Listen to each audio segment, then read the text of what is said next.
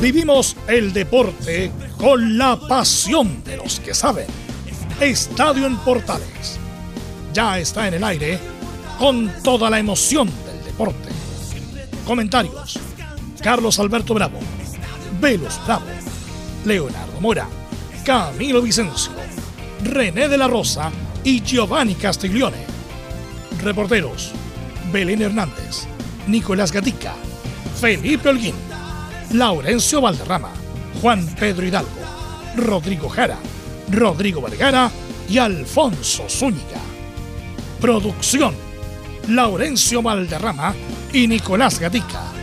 Edición, Leonardo Mora. Dirección, Carlos Alberto Bravo. Estadio en Portales es una presentación de Ahumada Comercial y Compañía Limitada. Expertos en termolaminados decorativos de alta presión.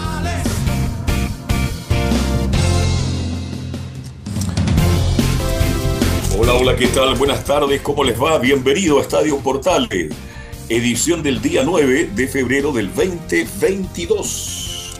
El Betty de Pellegrini juega por la semifinal de la Copa del Rey versus Rayo Vanecano sin Bravo, por cierto, quiso haber sentido en otro país.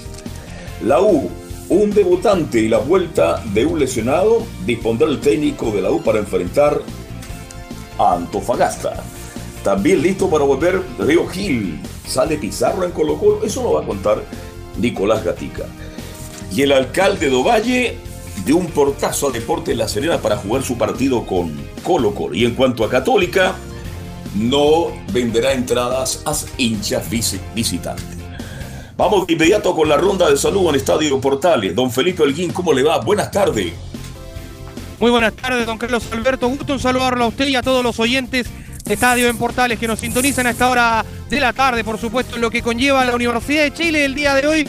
Eh, se, se, va a hablar mucho del tema de los refuerzos, por supuesto que estaremos ahí desmenuzando en el informe de hoy. Además tendremos declaraciones, por supuesto, de Luis Rollero que se refiere a la fallida contratación de este jugador Emanuel Ojeda.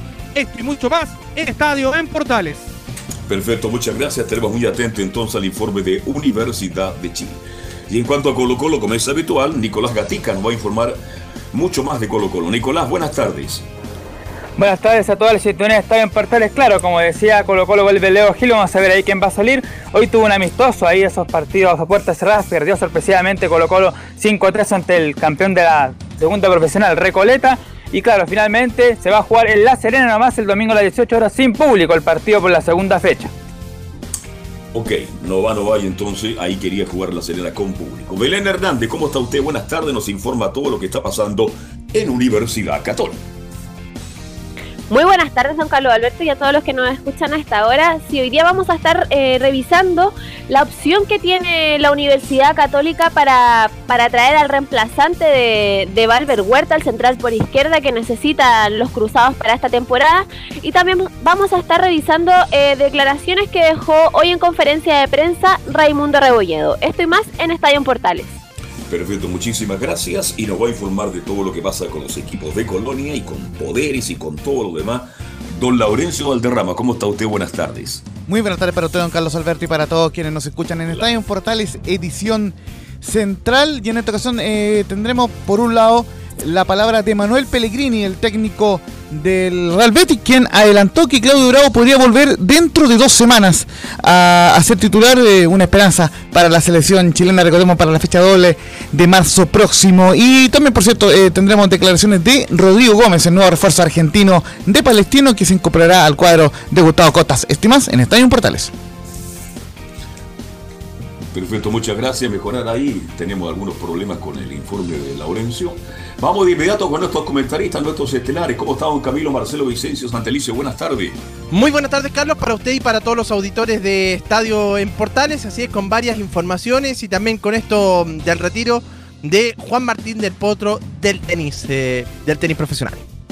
Sí, se fue llorando el argentino, una de las grandes figuras. ¿Cómo estás, Velus? Muy, pero muy buenas tardes. Buenas tardes, sin duda, lo más emocionante fue lo de Juan Martín del Potro, que lo podemos obviamente charlar en la, el primer bloque del programa. Así que bueno, sin, y después Nicolás Gatica nos va, nos va a explicar cómo Colo Colo tiene seis extranjeros y van a jugar los seis.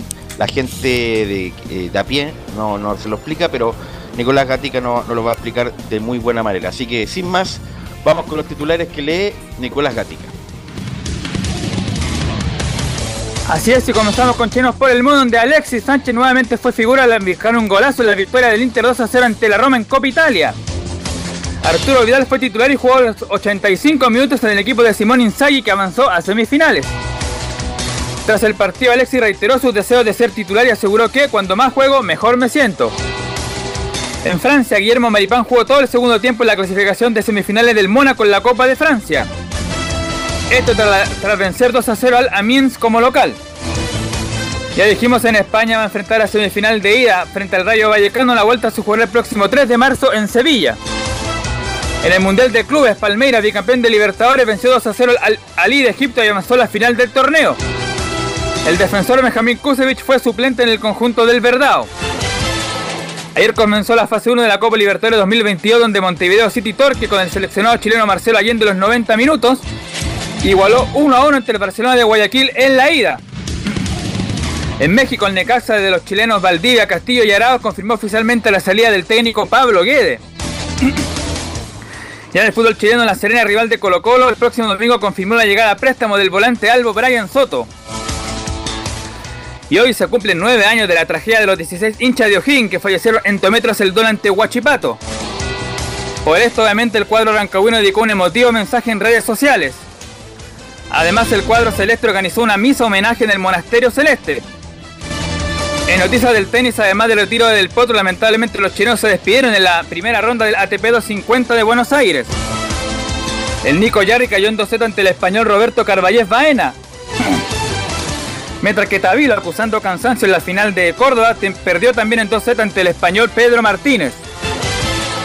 En los Juegos Olímpicos de Invierno de Beijing debutó Jonathan Fernández en la modalidad sprint ubicándose en el puesto 85. Recordemos que esta es la tercera participación en este torneo.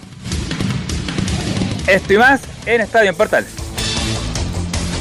Ok, gracias Camilo. Bueno, eh, ayer me imagino que en Estadio Portales le mandaron las condolencias a Alfonso Zúñiga, que yo tuve la oportunidad ayer de mandarle un mensaje eh, para acompañarlo en el sentimiento, así que eh, desde acá también le enviamos nuevamente hoy nuestro acompañamiento, nuestro mensaje de acompañamiento, nuestro mensaje de, de bueno de dolor por la partida de su padre. Eh, Así que bueno, le enviamos con, es nuestro compañero, ha trabajado tantas veces con nosotros, es muy amigo de Leonardo Mora y de varios de los que están acá, así que desde nuestra tribuna le mandamos nuevamente nuestras condolencias eh, y acompañamos en el sentimiento don Alfonso Zúñiga, que es, es muy simpático, muy agradable y junto a su familia deben estar pasando este emotivo momento. Bueno, em, quisiera eh, partir, Camilo, que usted lo mencionó con lo del potro, ¿ah? Eh, ayer increíble, estaba jugando, pero cada dos juegos se ponía a llorar eh, Juan Martín del Potro Camilo.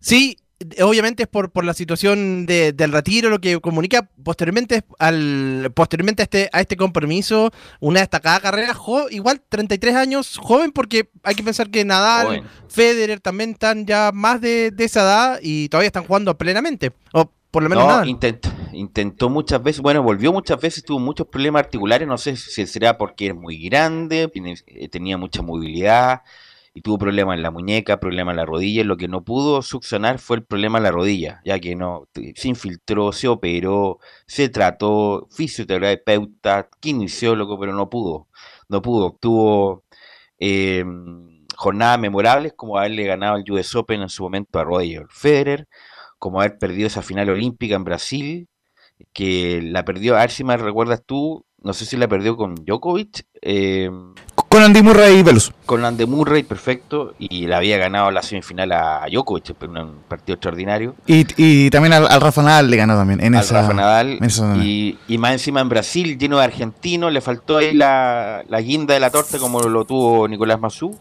y además ganó la Copa Davis. Por primera vez eh, la ganó la Copa Davis. Del Potro estuvo mucho tiempo peleado con eh, este muchacho que organiza el torneo de Buenos Aires, que es... Eh, ya me van a ver si me ayudan, el que también fue coach de varios jugadores argentinos, que también es comentarista de tenis en Teis Sport. A ver, bueno, a ver si me, si me ayudan con eso. Eh, bueno, y justamente pues estaba Martín Jaite. Exactamente, Martín, Jaite. Martín Jaite. Estuvo mucho tiempo peleado y del Potro casi nunca fue al ATP de Buenos Aires porque estaba peleado con Martín Jaite. O sea, nunca, en su mejor momento, nunca fue al, al ATP de Buenos Aires y cuando era capitán de la Copa Davis del Porto tampoco fue. Entonces cuando como que, bueno, después con otro capitán, no me recuerdo quién, del Porto se puso las pilas y ganó por primera vez en su historia la Copa Davis después de, estar mucho tiempo ahí en la final, semifinal. Justamente Belu con el actual comentarista eh, del canal ESPN, Daniel Orsanic. Justamente, Daniel Orsanic ganaron la, la Copa Davis eh, cuando Argentina incluso, ¿se recuerdan que jugó contra España? eh, iba a ir Nadal y en vez de ponerle arcilla le ponen cemento y Nadal no va. No va a Nadal porque se lesiona y juega Feliciano López y otro jugador más justamente para el especialista en cemento y pierden. Y pierden la Copa Davis y después, bueno, del Potro la gana. Así que con 33 años, y, el problema es, es, muy joven del Potro, 33 años como le pasó a Marcelo Ríos que se retiró a los 28 años. Bueno, Marcelo Ríos no sabe qué hacer con... No, si sabe qué hacer con su vida, tiene una linda familia, pero es millonario ya a los treinta y tantos años, sí. Solamente eh, marcó un asterisco en cuanto a su ya inminente eh, retiro Juan Martín del Potro, dijo lo siguiente en conferencias de prensa, lo que sí está claro es que juegue o no en Río, que recordemos iba, iba eh, em, a ir a la TP500, pero no va a ir al final. Lo que sí está claro es que juego en Río, voy a hacer un parate para recuperar mi, mi, rodilla y vivir sin dolores por más que no juegue al tenis. Y así que lógicamente deja una ventanita entreabierta, pero muy probablemente ya eh, haya sido el último partido de Juan Martín del Potro como profesional. Velus, bueno, y el que se retiró también, justamente que se cumplen estos días, día 10 años, Fernando González también se retiró joven del tenis. Joven. También. Joven parece que quedó como estaseado, como medio aburrido, pero, pero se retiró joven, perfectamente le pudo haber estado dos años más jugando, también tenía problemas físicos, pero se retiró joven. Lo que vemos de Djokovic, Nadal, bueno, Federer, que le cuesta jugar un partido por año más o menos, pero todavía está en actividad. Así que una pena, porque no son cualquiera jugadores, no son cualquiera jugadores. Entonces, si uno lo ve del lado chileno, Camilo Carlos Alberto, del Potro estuvo a punto de ser número uno, no lo fue, hubiera, igualado la marca de Marcelo Río. Estuvo a punto de ser campeón olímpico, no lo fue. No, igualó lo, de, Nicolás Mazú, pero sí ganó un gran slam y dejó una extraordinaria imagen para el tenis argentino. Claro, además en un país que tiene grandes tenistas. Eh, yo sé que esto puede molestar a algunos, pero Argentina siempre tiene cinco o seis tenistas entre los mejores del mundo. Así que lo del Potro es lamentable. Eh, yo comparto contigo, su físico no le favoreció mucho porque tenía que hacer esfuerzos mucho mayores para lograr ser un tenista de categoría mundial como lo fue. Ahora el llanto, yo también vi algunas imágenes, realmente a uno lo quiebra, porque cuando uno entiende el deporte, más allá de lo que tú puedas ganar, cuando aman el deporte como lo haga, lo amó del potro, indudablemente que duele. En un país donde han habido tantos buenos tenistas eh, argentinos, creo que el potro es uno de los que está entre los 15 mejores en la historia del deporte, así que una pena, una lástima. 33 años, ni siquiera la mitad de la vida. Argentina tiene grandes tenistas, bueno, empezando por Guillermo Vila, el, mejor. El mejor. insisto, yo recomiendo, lo, lo, recomendé el año pasado, hay un documental de Guillermo Vila, me parece que, no, lo vi en Netflix, muy bueno, extraordinario, respecto de su etapa como jugador y sobre todo de la vida actual, que Guillermo Vila no está bien, no está bien de salud, tiene principios de Alzheimer. Eh, Guillermo Vila, el documental es extraordinario verlo.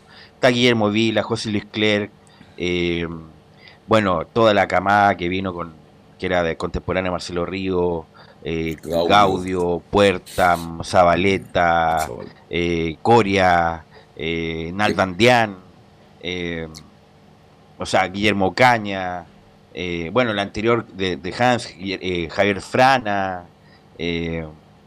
Franco Davín, Horacio de la Peña, eh, o sea, tiene una cantidad, y, qué decir de mujeres con eh, Gabriela Sabatini, que fue también ganadora en Gran Slam. Así que, además, como lo viven, allá en Argentina, por ejemplo, en Córdoba, estaba llena la quali, que son las etapas de la clasificación, estaba lleno el estadio, igual que también en, el, de Buenos Aires, porque obviamente ellos sienten, viven el tenis y ha estado muy, muy cerca de eso. Bueno, así que bueno, ojalá que pueda enmendar y hacer algo con su vida, que insisto, es joven y es millonario. Entonces uno dice, ¿y qué hago ahora? A pesar de tenerlo todo, también vienen las, las preguntas existenciales de, de qué, qué, hago con mi vida. Bueno, eh, uno que ha seguido con su vida siempre, que no necesita ni de IFE, ni de la pensión garantizada universal, es Manuel Pellegrini, a pesar de que está en una AFP. Eh, es Manuel Pellegrini Laurencio porque eh, vienen las semifinales de la Copa del Rey. Justamente el día de hoy, el técnico Manuel Pellegrini dirigiera su primera semifinal en la historia de la Copa del Rey. Recordemos que él siempre eh, se quedaba en rondas previas, ni, hablar del Alcorconazo cuando tuvo ahí esa derrota ante el Real Madrid. Así que eh, mérito de Pellegrini jugar su primera, eh, dirigir su primera semifinal de Copa del, del, Rey, en este caso con el Betty. Y justamente en esa previa del partido entre Rayo Vallecano, que se va a jugar hoy a las 5 de la tarde en Vallecas, semifinal de ida, porque la vuelta será el próximo miércoles en Sevilla. Eh, justamente se refirió al caso de Claudio Bravo y por lo menos dio una luz de esperanza en cuanto a lo que viene para el, el arquero chileno. Recordemos el capitán de La Roja eh, que, que, digamos eh, está, está lesionado, tiene un tema, una, una, lesión en la pantorrilla y que obviamente espera eh, poder volver lo antes posible. Y adelantó de que podrían ser dos semanas el tiempo de plazo para el regreso de Claudio Bravo. Así que vamos a ir de inmediato con la declaración número 01 de, de Manuel Pellegrini. Bravo se está recuperando de la lesión y espero que en 15 días pueda volver. Bueno, Claudio se está recuperando de la lesión que tuvo con la selección de Chile. Eh, yo espero que en un par de semanas, 10, unos 15 días, pueda ya estar en, en condiciones de volver al, al, plantel. Pero eso es, un, es difícil dar un plazo. Yo creo que los médicos son los que lo van evaluando día tras día. Después tiene que pasar a la, al oficio a recuperar, a hacer la etapa de recuperación. Pero ojalá no sea más allá de eso. Y la segunda que vamos a escuchar muy breve, muchachos, también eh, de Manuel Pellegrini, quien, a, quien adelantó en la conferencia de hoy, que, o sea, en, en la que dio el día martes, que, están descartados Bravo y Joaquín por COVID, entre otros jugadores. Están eh, descartados en este momento, como te dice Claudio Bravo, eh, Joaquín, eh, Víctor Camaraza, eh, Martín Montoya. Esos cuatro están por ahora eh, descartados. El resto están en condiciones por ahora de, para hacer la lista final. Muchachos. Así es, pues, eh, Pellegrini siempre ahí con alguna meta eh, increíble, ni con el Villarreal, ni el Málaga, ni el Real Madrid, bueno, qué, qué decir del Real Madrid, que eliminado con el Alcorcón, Camilo, y justamente esa eliminación le produjo la salida a fin de año a pesar de, de más de 100 puntos, Camilo. Es que con el Real Madrid sí, pues hay que ganar todo y, y, que han eliminado con ese equipo, se lo van a recordar y pues de hecho durante los siguientes años se lo, lo han seguido sacando a la palestra, pero lo pero con, con el equipo, con esto le ha ido bien. ¿Te acuerdas con el Villarreal a esas semifinales de, de Liga de Campeones? De claro, pero de sí. Copa del Rey no le había ido no. por, eso la, por eso la Copa del Rey perdió con el Corcón, que era un equipo de cuarta, sí, un equipo de cuarta y pierde más encima en, en ese y ahí fue el, la, la lápida para Manuel Pellegrini en el Real Madrid, a pesar de haber hecho 100 puntos en la liga, aunque pierde la liga con el, mejor Barcelona de la historia. Y además Pellegrini siempre se la saca que no tuvo como tres, en tres meses no tuvo a Cristiano Ronaldo, lo tuvo lesionado y no pudo jugar con él y por eso, entre comillas, perdió la liga. Pero bueno, con el Betis tiene la posibilidad, ojalá se le dé, porque es una manera también de entrar a copas internacionales, Laurencio, porque si no clasificas dentro de los seis, los primeros cuatro van a la Champions y los otros dos, quinto y sexto, van a la UEFA League y, ot y otros van a la Conference League, ese invento de la UEFA.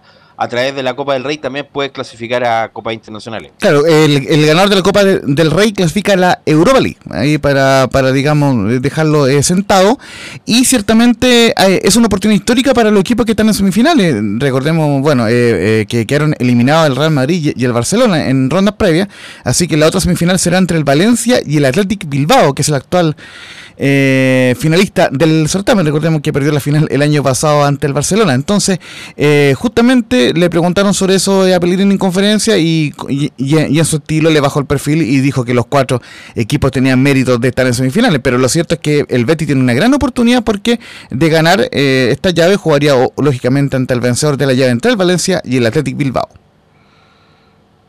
Así que ojalá le vaya muy bien. Otro que le fue muy bien ayer, y quiero su comentario ayer, el Inter de Alexis, el Inter de Vidal. Entonces, Independiente que hizo un extraordinario gol ayer Alexis Sánchez, qué golazo, ¿eh? hace la mague, eh, apunta, dispara, golazo de Alexis Sánchez, pero con su mensaje Inzaghi, Carlos Alberto y Camilo, en el sentido que si yo jugara más, rendiría mejor. Siempre, cada vez que puede, le dice, si yo jugara más, eh, como pegándole un palito a, su entrenador. Bueno, y con justicia, con justicia, porque los últimos, a ver, 10, 8 partidos que ha jugado Alexis por el Inter, más allá de marcar, porque cuando marca un gol Alexis, como que el país explota de felicidad. Pero cuando no marca, a veces ha jugado muy bien, realmente muy bien ahí en el medio campo, ya es la figura. Yo creo que con el, todo el respeto que merecen los jugadores que tiene el Inter, jugar distinto. Por diferente que tiene el Inter es Alexis Sánchez. Es talentoso, tiene una técnica extraordinaria, es distinto al recto. Así que tiene todo el derecho para decirle al técnico Inzaghi de que él podría ser titular. Ahora, ¿a quién saca Pofel? Esa es la gran pregunta. ¿Va a sacar a Lautaro Martínez? ¿Va a sacar a Seco? No sé. Pero a claro, Seco, suficiente. igual que Conte, no juega con, con tres. Que podría ser Seco, Martínez y, enganchado Alexis. Siempre juega con dos. Que los titulares para Inzaghi es Seco y Lautaro. Y la alternativa era ah, incluso antes Correa, ahora la alternativa es Sánchez. Recién está como en esa tercera opción, Camilo, a pesar de el gran rendimiento que tiene en la actualidad. Es que se lo ha ganado justamente, bueno, a Alexis Sánchez tener más, más oportunidades, porque ya desde hace un mes, por lo menos, que, que viene jugando, viene convirtiendo, convirtiendo goles también, pero el principal, jugando, jugando bien también, y, eso obviamente es súper importante, y además ya superó esa, eso de las lesiones, porque si uno se da cuenta, en estos ha jugado varios, varios encuentros. Tuvo los de la selección también y ahora no ha tenido lesiones. Eso ha sido bastante mejor. Así que no, qué bueno por Alexi. Bueno, fue fundamental en el partido contra Bolivia. Gracias a su actuación pudimos ganar. Y en el Inter de Milán, que como lo dijo Mauriño, Camilo, y eh, Carlos Alberto, aquí se siente bien. En el, en el United, insisto, llegó del Arsenal con un, con un traspaso millonario. En ese momento Alexis Sánchez era el mejor pagado de la Premier League. Imagínate lo que significa eso, el mejor pagado de la Premier League. Y desafortunadamente por ese motivo, por como es el United, a lo mejor Alexis tampoco estaba muy bien. Desafortunadamente le va a quedar una manchita en su carrera, a pesar de su brillante carrera, que en el United no le fue bien. No sé si fue por culpa de él o por el entorno. De las dos cosas. Sí, yo comparto contigo, Camilo, que yo creo que las dos cosas, el entorno, este, nunca se sintió importante, nunca le dieron la titularidad como él quería, y cuando se la dieron también hay que ser justo, no rindió. Es muy extraño, en un equipo tan grande, tan importante, Alexi no pudo ser la figura que fue, pero yo creo que, mm, como dijo el técnico, el técnico Muriño, él no fue feliz en Inglaterra. ¿Qué problemas tuvo? Más allá de lo futbolístico, a lo mejor también le afectó o sea, en Manchester, porque en Londres sí fue feliz, en el, Arsenal, donde yo creo que fue lo mejor que vimos de Alexis en su carrera. Yo creo que fue en el, en el Arsenal de, de Wenger. Eh, así que bueno, muchachos, Alexis, ojalá. Sí.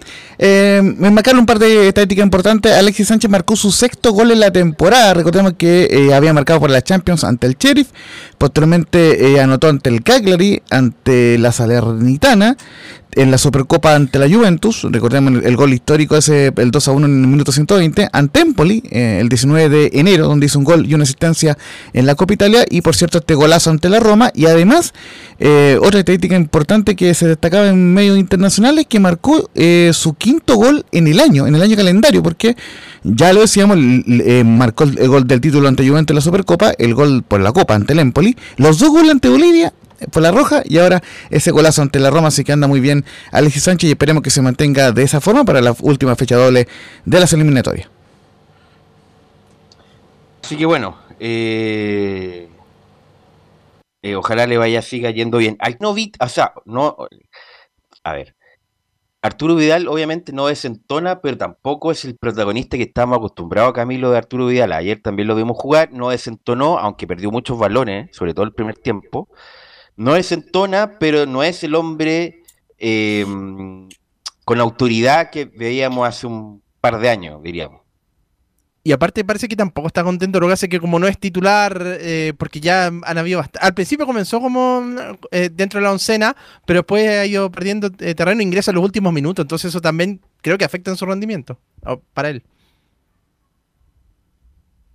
Así que Vidal, insisto, no, no es el protagonista que, que estábamos bravo de ese Vidal. Pero de cuándo, Velo, de cuándo que no es protagonista Vidal en, Europa ya, en el Barcelona prácticamente era suplente también. Claro, que, el primer año en el Inter fue bueno, terminó bien, acuérdense, hizo un gol en la Juventus y todo lo demás. Con Conte era titular, indiscutido, porque Conte era, el, era su papá. Él lo, pidió, Era su papá. Como se dice, eh, como dicen los jugadores, te llegó tu papá. Eh, Vidal, el, el, hijo de Conte, fue siempre titular, ahora con Inzaghi no tanto. Eh, y se nota que es un ganador, es un crack. No, no vamos a decir nada de Vidal, pero no, no lo veo con esa con esa confianza. En otros momentos de Vidal está como prácticamente como eh, juega para no embarrarla. Y eso es muy extraño en Vidal, un jugador tan ganador y con tanta mentalidad. Así lo veo yo también, lo veo, lo veo inseguro en las cosas que a veces no se atreve a hacer cosas que hace la selección chilena, no la hace justamente en el Inter porque ha perdido confianza. ¿Por qué no es titular? No sé, a lo mejor él se siente importante, pero no tan importante como el pasado que era estelar, figura y figura. Así que bueno, ojalá lo, de Alexis y lo de y lo de Vial, bueno, están en un equipo de primer nivel como el Inter, que justamente eh, vimos los estados financieros del Inter de Milán, equipo que más pérdida tuvo en el año fue justamente el Inter de Milán, que perdió casi 300 millones de dólares en el año. Así que va a haber un ajuste a pesar de que tiene capitales chinos. Lo más probable es que también cambien la propiedad eh, los, chinos del Inter de Milán y ahí enumeraron una cantidad de clubes que son deficitarios en el fútbol. Si el fútbol no da, uno cree que, el, que los que ganan plata son los intermediarios, los intermediarios, los proveedores, eh, todo, pero el club en particular no gana plata. En el Barcelona renunció el CEO, el gerente general del que no es la porta del Barcelona, porque se encontró con una con una bueno deuda millonaria y además en vez de bajarla la están subiendo la porta. Eh, entonces es complicado, es complicado. Escuchamos al otro, a ver si hablamos en las colonias de este muchacho argentino vende humo del nuevo presidente de Audax, eh, el controlador que quiere poner, a, Gonzalo al Audax, que quiere poner al, al, Audax como el cuarto grande, entonces yo me vi, me pegué una, me pegué un cabezazo a ver si era verdad lo que había dicho, pero que para hacer un cuarto grande, lo mínimo que tienes que tener es un poco de adhesión, adhesión popular. Y Audax, justamente lo que no tiene, esa adhesión popular, a pesar de estar ahora afincado, ¿cuánto tiempo ya en la Florida? ¿Unos 30 años, fácilmente? Bueno, no tiene ninguna adhesión popular, entonces para ser el cuarto grande tiene que tener mínima adhesión. No logró ni eh, Cantergiani, no lo logró ni los Antillos, y, desafortunadamente no creo que lo logren estos muchachos porque Audas no es un equipo popular y tampoco es un equipo ganador. Entonces, ¿cómo va a ser el cuarto grande? ¿Velus? Claro, es que no, nos quedamos con el agua de los años 50, 54, la gente no, ha pasado, mucho, mucho, mucho, mucho tiempo. Y en esa época, Auda era ganador, ganaba campeonato. Y cuando los equipos ganan campeonato, tienen mucho más hinchas. Como Auda no es protagonista, además que ha tenido problemas en la Florida porque sus divisiones menores, Velu, tampoco están trabajando en la Florida, están en Puente Alto, en lo alto, ahí arriba. Y eso perdió una relación que en el momento fue buena y ahora no lo es tanto. Lo mismo que podemos decir de Everton de Villa del Mar, que en algún momento estaba peleando el cuarto grande y si Everton salía hasta los ludos, ¿se acuerdan, no? Es verdad. Colo Colo, Colo, la U Católica y Everton. A veces Everton era reemplazado por Cobreloa en su momento y a veces por la Unión. Bueno, en algún momento Everton fue, comillas, cuarto, el quinto grande, el primer campeón de provincia eh, con los recordados del 50, el 52, después el 76, mm. el 84 gana la Copa mm. la Copa Apoyagol, después gana el campeonato con Nelson Acosta el 2008, una ciudad importante, pero siempre Everton, como dijo los mexicanos también, iba a ser el cuarto grande, pero tampoco han hecho nada como para ir por esa, por esa vía. Sí, Laurencio. Sí, eh, muy breve para, eh, para cerrar eh, de mi parte en este bloque. Bueno, en cuanto a lo de Celay, esa declaración que dio la tercera fue en el contexto, claro, de, de que el Auda fuera el cuarto grande en lo institucional, pero lógicamente tiene y tiene mucha importancia el tema de, lo, de, los hinchas. así que claramente ahí tiene que mm, profundizar mucho más en lo que es el fútbol chileno Gonzalo Celay. Y muy breve, los próximos partidos del, del, del Inter, que van a ser partidos muy duros. Ante Napoli, el sábado 12 a las 2 de la tarde por la Serie Italiana. El cuadro eh, del Inter visita el estadio, Diego Armando Maradona en Nápoles. Y por cierto, el próximo miércoles 16 a las 5 de la tarde, el, partido de ida de los octavos de final de la Champions League ante el Liverpool. Así que eh, buscando dar el batacazo al equipo de Vidal y de Alexis. Ok, ok. Antes de ir a la pausa, reparación laboral, abogados especialistas en accidentes del trabajo, despidos injustificados y autodespidos. Consulta gratis en todo Chile en www.reparacionlaboral.cl. Reparacionlaboral.cl es tu mejor respuesta. Vamos a la pausa y Felipe Elguín nos va a decir el nuevo nombre que busca la U como volante central.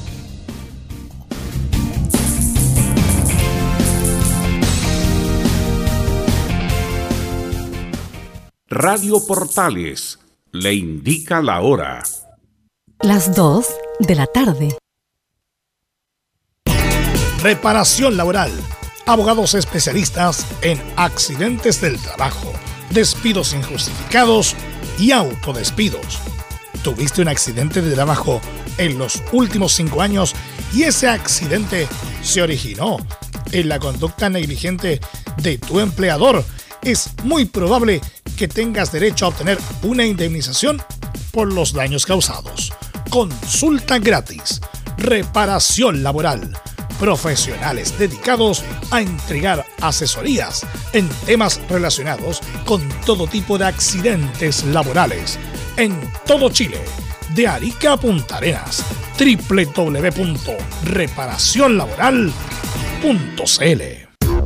¿Quieres tener lo mejor y sin pagar de más? Las mejores series de televisión, los mejores eventos deportivos, equipo transportable, películas y series 24/7. Transforma tu TV a Smart TV. Llama al 973-718989. Twitter arroba panchops. Visita www.radiosport.cl, el sitio web de la Deportiva de Chile. Programas noticias, entrevistas y reportajes, podcast, radio online y mucho más. Todo lo que pasa en todos los deportes lo encuentras en www.radiosport.cl. La Deportiva de Chile en Internet. Porque lo bueno puede ser aún mejor. Prepárate a conocer la evolución de la Primera de Chile. Bienvenido a Portales Digital. Ingresa ya a www.radioportales.cl y descubre nuestra señal en vivo en audio y video, además del tradicional 1180m. Mantente al día con las últimas informaciones de Chile y el mundo e interactúa con nosotros a través de nuestras redes sociales en Facebook, Twitter e Instagram. Recuerda www.radioportales.cl la nueva multiplataforma de la Primera de Chile ahora es aún mejor. Termolaminados de León. Tecnología alemana de última generación. Casa Matriz Avenida La Serena 776 Recoleta. Bono 22 622 5676. Termolaminados de León. Vive el verano en Portales Digital, la primera de Chile, viendo el país de norte a sur.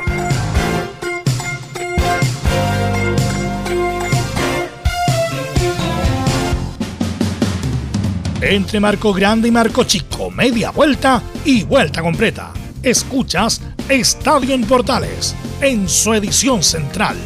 La primera de Chile, uniendo al país de norte a sur.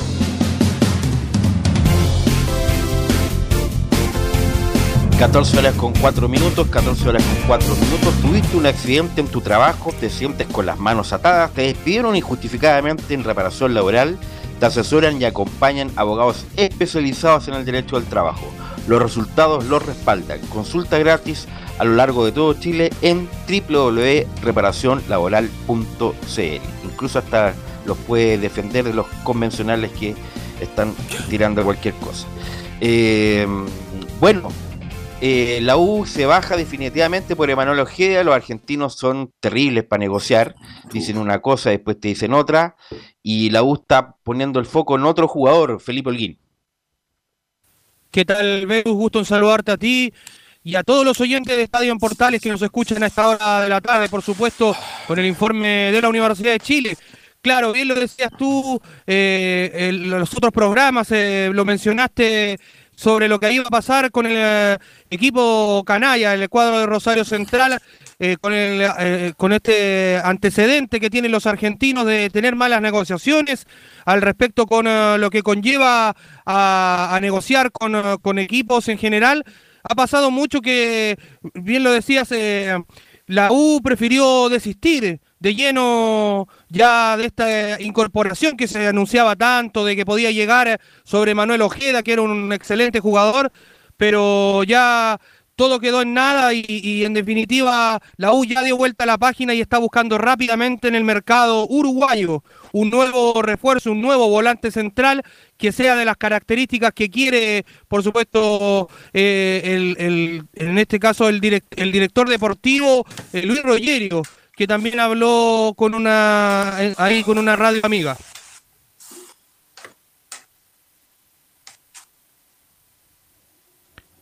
¿Belus? Sí, Felipe.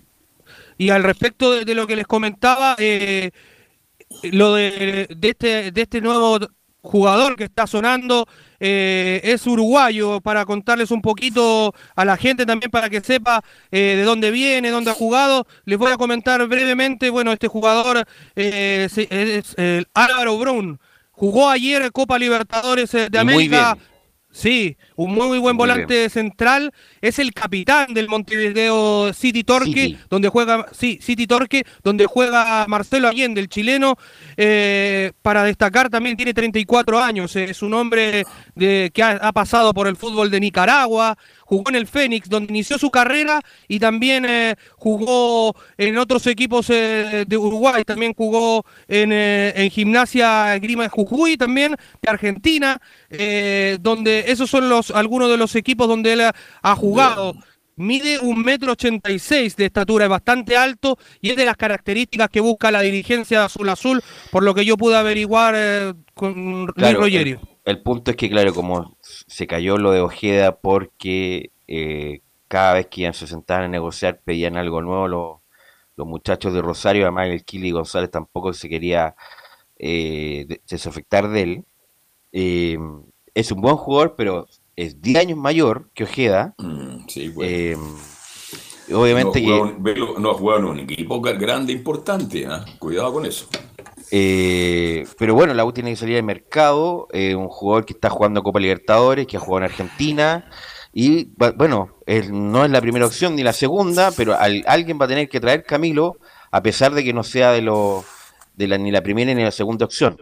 Mm, exactamente, y si no le ha costado tanto traer a, jugadores para, esa posición, porque ya se viene hablando hace más de un mes de, los diferentes jugadores, y pero este jugador, claro, puede que no, no haya a lo mejor llegado a ningún equipo grande, pero tiene la experiencia, bueno, uruguayo a la, a la U le ha ido bien en general con, los jugadores uruguayos que, que, han llegado, y si está rindiendo, si está jugando Copa Libertadores, y jugó bien, puede ser una buena una y obviamente con, con 34 años no va a costar un millón de dólares, va a costar mucho menos, eh, el sueldo también, eh, y bueno, el punto es que, claro, lo, lo va a aprovechar tú, pero difícilmente lo va a revender con esa edad, Carlos Alberto.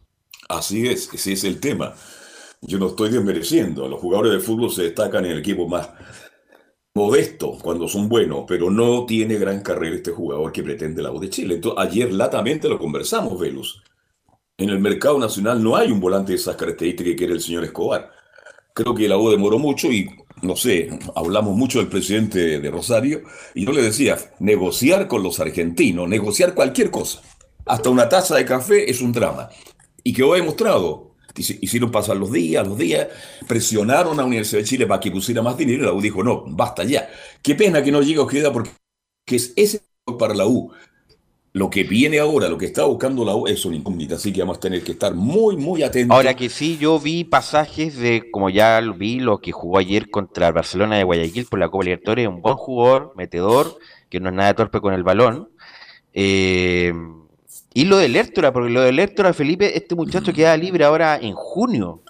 Eh, no sé si era la U, bueno, la también tenía 33 años, 32, 33 años Lertora, que era uno de los mejores volantes centrales de Colón, que va a jugar Copa Libertadores, pero no sé si estará a la espera, porque Rollero sí lo dijo en un programa partidario, Rollero ayer, que no obstante la caída de lo de Ojeda, la U va en busca de un volante central, lo va a tener eh, en este campeonato, Felipe.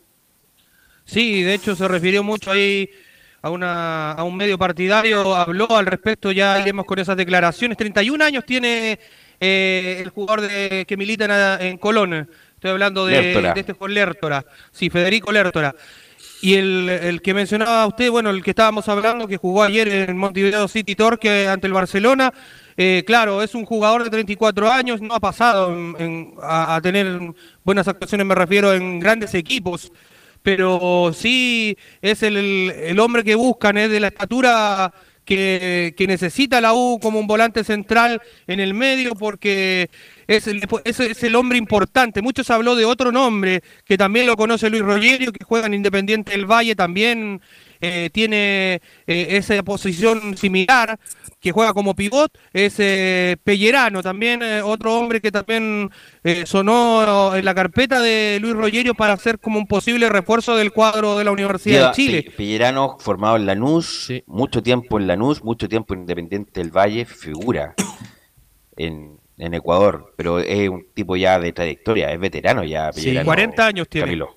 Sí, no, a imagínate, 40. Oh, Yo- Ya. no, ya Ah, no. Es un gran jugador, se conserva muy bien, pero ya, eh, yo, yo que sea un exceso traer un hombre de 40 años. Claro, y, y al respecto de este jugador, para contarles un poquito más, de Álvaro Brun, eh, tiene contrato hasta el 31 del 12 del 2022.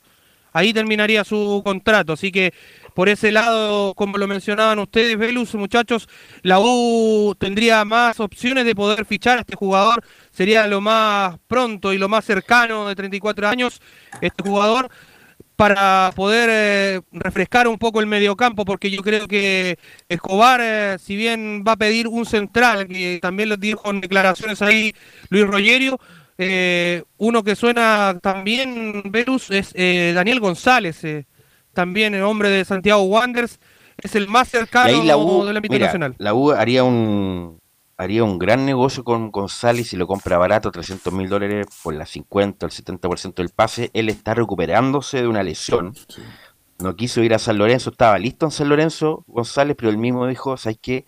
El lenguaje millennials, voy a dar jugo en, en San Lorenzo, no me siento, mira, me siento bien por una pichanga entre los amigos, voy a jugar en San Lorenzo, y la U si lo, lo compra, lo trata bien, lo, lo recupera bien, puede ser un, un, un activo importante a futuro seleccionable, eh, González para la U, así que eh, es una, es una posibilidad, es una apuesta que tiene ma- más certidumbre cual- que cualquiera, Camilo. Pero ahí sería una dupla central de apuesta, porque Tapia también es lo mismo y González también. Sí, tiene razón, Sí. tiene razón. Y la única Ahora en el mercado, Velo, ¿hay algún volante central que podría llegar a la en el mercado nacional para ustedes? ¿Hay algún Bueno, estuvo mucho tiempo Claudio Sepúlveda sonando, el hombre de lo tengo acá. Sí, tengo Claudio dos Sepúlveda. nombres. A ver, Tengo a Faría y a Sepúlveda. pero Faría ya jugó. claro. Ah, qué lástima. Pero, pero no, acuérdate que tiene que tener mínimo unos, eh, no sé cuántos minutos jugados para poder ser transferido, ¿no? Eh, no- ¿Está esa norma todavía o no? Me parece que sí, pero creo Claro. que para, para el segundo semestre ahí tienen que haber, haber eh, tenido esa, Ya, esa cantidad. de Tiene minutos. razón. Bueno, Faría en su momento siempre sonó en la U en Colo Colo, desafortunadamente para él, con todo el respeto para Valentino, ya. pa- parece que pasó la vieja con el equipo grande. Y Claudio Sepúlveda siempre, todos los años, sonaba, sonaba, pero la U sí iba a traer ca- prácticamente hasta el utilero de Guachipato. Así que bueno, hay que esperar. Lo que sí está casi listo, eh, Felipe Holguín, es la llegada De. Luis Felipe Gallego a la U. Sí, eh, Luis Felipe Gallego ya está casi listo. La Universidad de Chile se los podría dar con seguridad este nombre. Se pudo destrabar su situación allá en el Office de Creta de Grecia y bueno, va a firmar por tres años, por lo que se menciona en medios de comunicación eh, al respecto este jugador y llegaría como volante exterior, eh, interior digo, de, para hacer refuerzo de la Universidad de Chile. Eso sería por un lado por el, por est- con este nombre.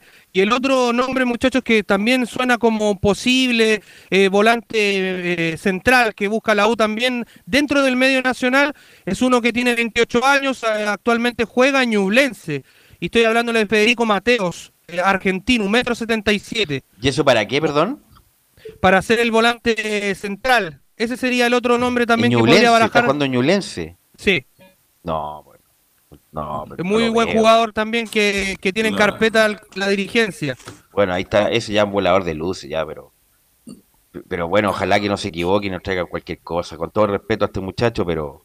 Ya, Olertora era primera división argentina, campeón con Colón, Ojeda, el 6 de Central, perfecto. Ya este Brun jugó Copa Libertadores ayer, pero este muchacho viene de Ñublense, con todo respeto. O sea, ahí como que bajamos un poco la, la, la exigencia. La U Este tiene que tener un buen, buen volante central. Sí, viene formado, me parece que este jugador formado en River, ¿no es cierto, eh, Felipe? Sí, este Mateo, jugador, sí. eh, sí. De hecho, aquí le, le digo al tiro. Dice, sí, jugó la Supercopa.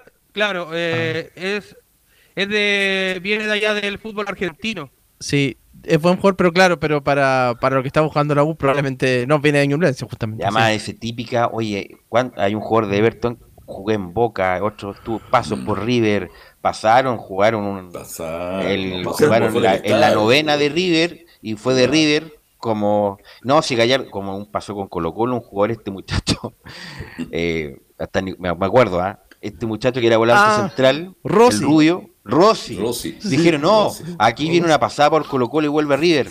Rossi entrenaba, después volvió a entrenar con los juveniles en River. Nunca jugó en River después de que jugó en Colo Colo. Incluso no sé dónde está Rossi ahora. Eh, ni siquiera con Rossi la U fue capaz de ganar el Monumental que fue, fue jugó en este partido de, de titular. Así que uno siempre dice River, Boca, pero con, con suerte jugaron en, en las divisiones inferiores de esos equipos. Eh, ¿Algo más, Felipe? Sí, eh, ¿qué les parece si escuchamos unas declaraciones de Luis. Rogerio para darle la bajada un poquito al tema?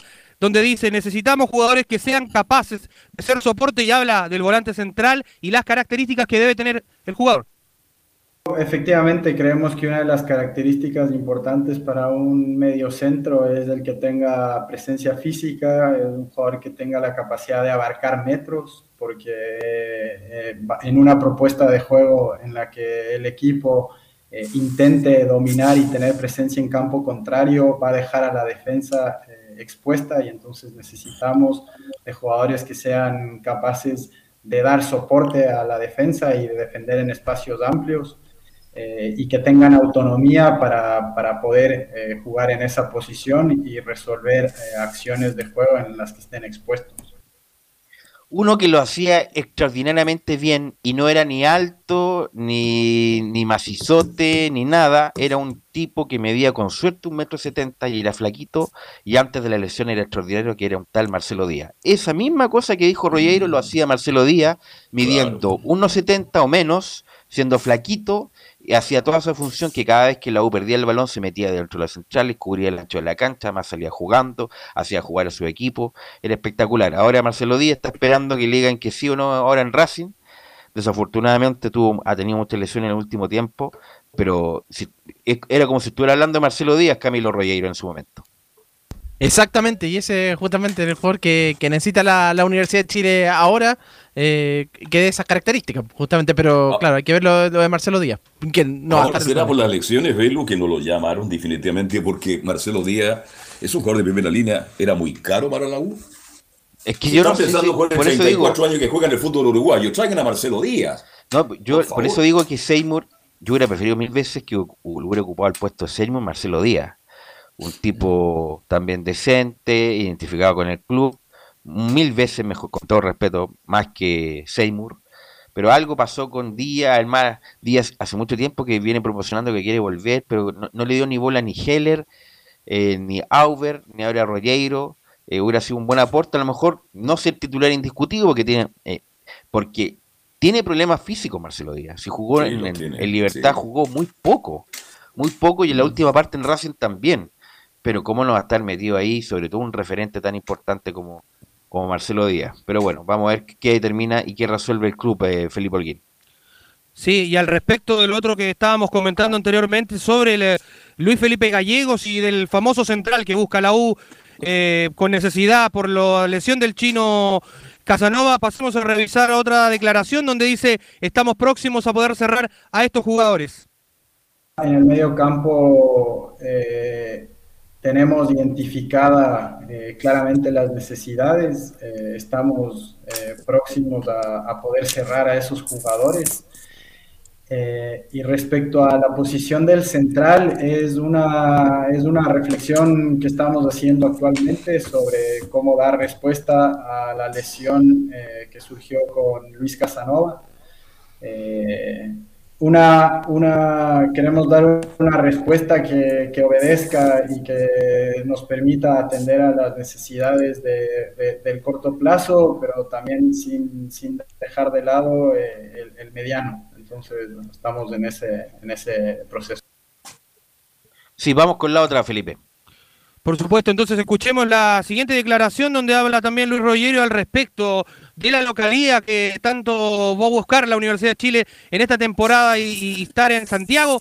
Dice lo siguiente, la intención del club es jugar acá en Santiago. yo, entiendo eh, que para, para mediados de año como máximo ya estaremos siendo capaces de volver a jugar en el Estadio Nacional. Eh, ojalá se pueda antes y que mientras tanto la intención del club es jugar aquí en Santiago. Ahí estaba una de las declaraciones, Belus. Sí, no sé si las has pasado, pero pero a mí me preguntan como si yo supiera eh, de la cuestión del abono. Eh, quieren, quieren ir al abono, quieren al estadio, pero bueno, la U va a jugar estos partidos de local sin público en el Santa Laura. En algún momento se habló de abril, que la U vuelve al, Nacional, y, ahora se habla de mayo. Entonces, la verdad, no hay fecha cierta, Felipe, respecto a la vuelta eh, de la U. Claro, se le preguntó en conferencia de prensa hace un tiempo al presidente Michael Clark y él dijo que entre las primeras semanas de marzo, por ahí, eh, podría haber eh, una opción de que la U jugase de local en el Estadio Nacional, pero ahora Luis Rogerio dice que entre abril, entonces hay que ver la planificación que tenga la Universidad de Chile y lo que pase también con el Estadio Santa Laura, recordemos que ahora limaron las perezas un poquito, tanto la dirigencia azul con eh, la hispana, así que en ambas partes en ese aspecto están bastante bien eh, los ánimos y ya no hay eh, ese, ¿cómo lo podría decir? No, no hay problemas entre ellos como lo había antes. Velus. Ahora, los que pueden volver a Santa Laura parece que son eh, y pueden debutar Tapia y la vuelta de Andía. ¿Será cierto eso? Por supuesto que sí, don Carlos Alberto. Eh, el que está ya listo y recuperado es Jonathan Andía, quien tenía una lesión en su tobillo y va a ser titular en desmedro de un Simón Contreras que jugó el partido ante Unión La Calera por la banda lateral derecha. Y la otra que también usted me mencionaba, Ignacio Tapia también, que podría ser su debut en la saga central en desmedro de Bastián Tapia, este jugador juvenil quien también jugó ante Unión La Calera el día sábado allá en el Nicolás Chaguán Nazar. Y la otra noticia que les quería contar bien breve es eh, que se podría marchar eh, de la Universidad de Chile dependiendo de las condiciones que ponga eh, el club argentino Talleres de Córdoba, donde está un viejo conocido Ángel Guillermo Hoyos, quien fuese campeón con la Universidad de Chile el 2017, eh, quiere a Tomás Rodríguez, eh, a este jugador argentino que podría ser eh, uno de los jugadores. Qué mala noticia, qué mala noticia. No voy a dormir esta tarde. Él podría, él partiría a Talleres de Córdoba, ya que le buscan sí o sí que salga del club, ya que no está siendo considerado dentro del plantel de honor, donde adiestra Santiago El Sachi Escobar, y también el otro nombre también que está siendo sondeado y que podría ser eh, ya un refuerzo posible para el cuadro acerero. Estoy hablando de Marcelo Cañete, quien podría también partir a préstamo. El único que no eh, estaría ya también buscándole el club y también tiene contrato vigente es el jugador eh, Nahuel Luján, quien no ha podido encontrar la dirigencia de Azul Azul un club para que el, el jugador argentino pueda hacer, seguir su carrera. Ok, ok. ¿Algo más, Felipe? No, con eso cierro, muchachos. Eh, que tengan muy buena tarde ustedes. Ok, vamos a ir a la pausa, aprovechar de ir a la pausa, Emilio, pero sin antes saludar a reparacionlaboral.cl. Respecto a si tuviste un accidente, te sientes con las manos atadas, no dudes y consulta gratis a lo largo de todo Chile en reparacionlaboral.cl. Vamos a ir a la pausa, volvemos con Colo Colo, la Católica y las Colonias.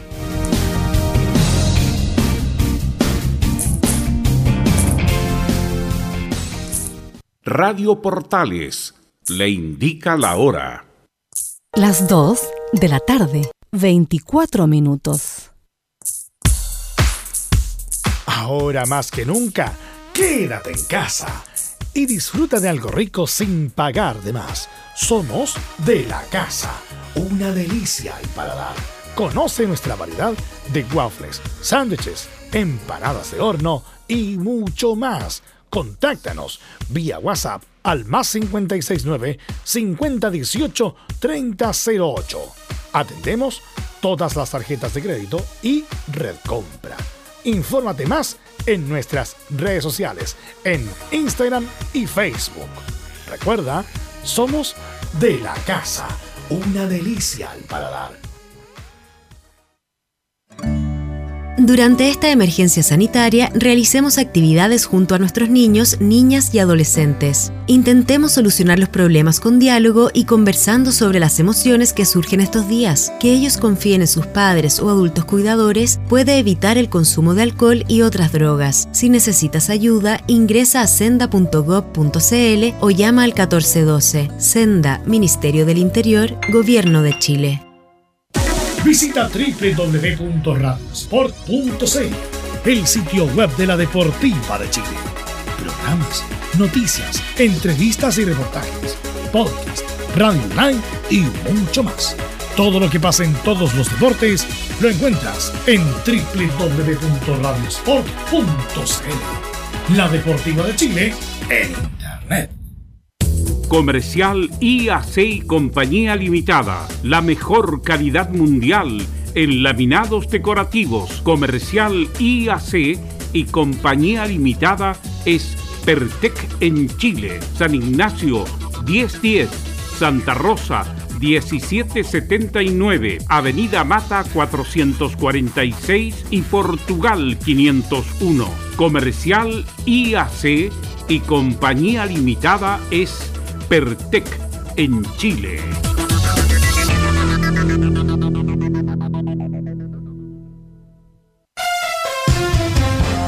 Vive el verano en Portales Digital, la primera de Chile, viendo el país de norte a sur.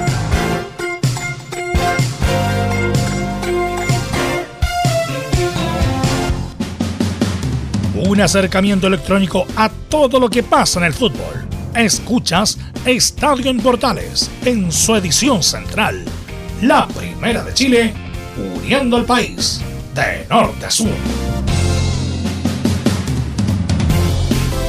14 con 27, 14 horas con 27 minutos. Profesionales dedicados a entregar asesorías en temas relacionados con todo tipo de accidentes laborales. Consulta gratis en todo Chile, reparacionlaboral.cl. No es porque nos auspicien nosotros, pero son realmente muy buenos en reparacionlaboral.cl. Y quien nos trae toda la información de Colo Colo, todas las novedades, es don Nicolás Gatica. Claro, porque hay muchos temas, muchas aristas en el cuadro de, de Colo Colo.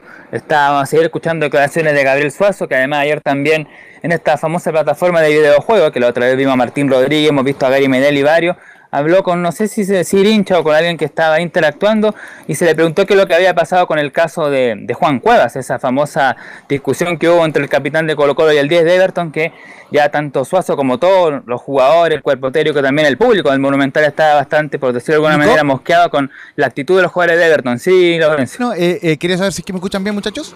Te escucho bien, Laurencio. Ahora sí, un poco mejor. No, eh, solamente para eh, contextualizar que eso es de las típicas llamadas eh, como en, en, estilo de los videojuegos, como alguna vez escuchamos a Martín Rodríguez hace algunas semanas y donde, claro, le, le, reveló a un hincha que estaba jugando con él que básicamente estaba muy molesto porque según su visión el jugador Juan Cueva estaba simulando una, un calambre.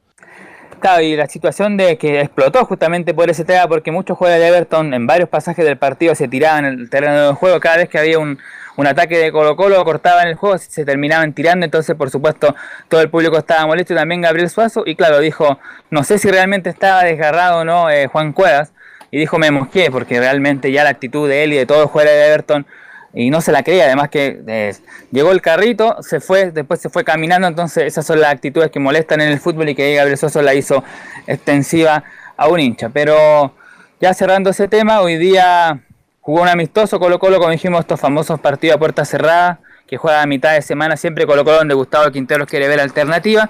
Fue un equipo entre titulares y suplentes que alternó el cuadro de, Colo Colo que perdió 5-3 en un partido amistoso de, preparación, digo, frente a Recoleta. Recoleta, el equipo que acaba de ganar la segunda profesora y que va a debutar en la primera vez este fin de semana.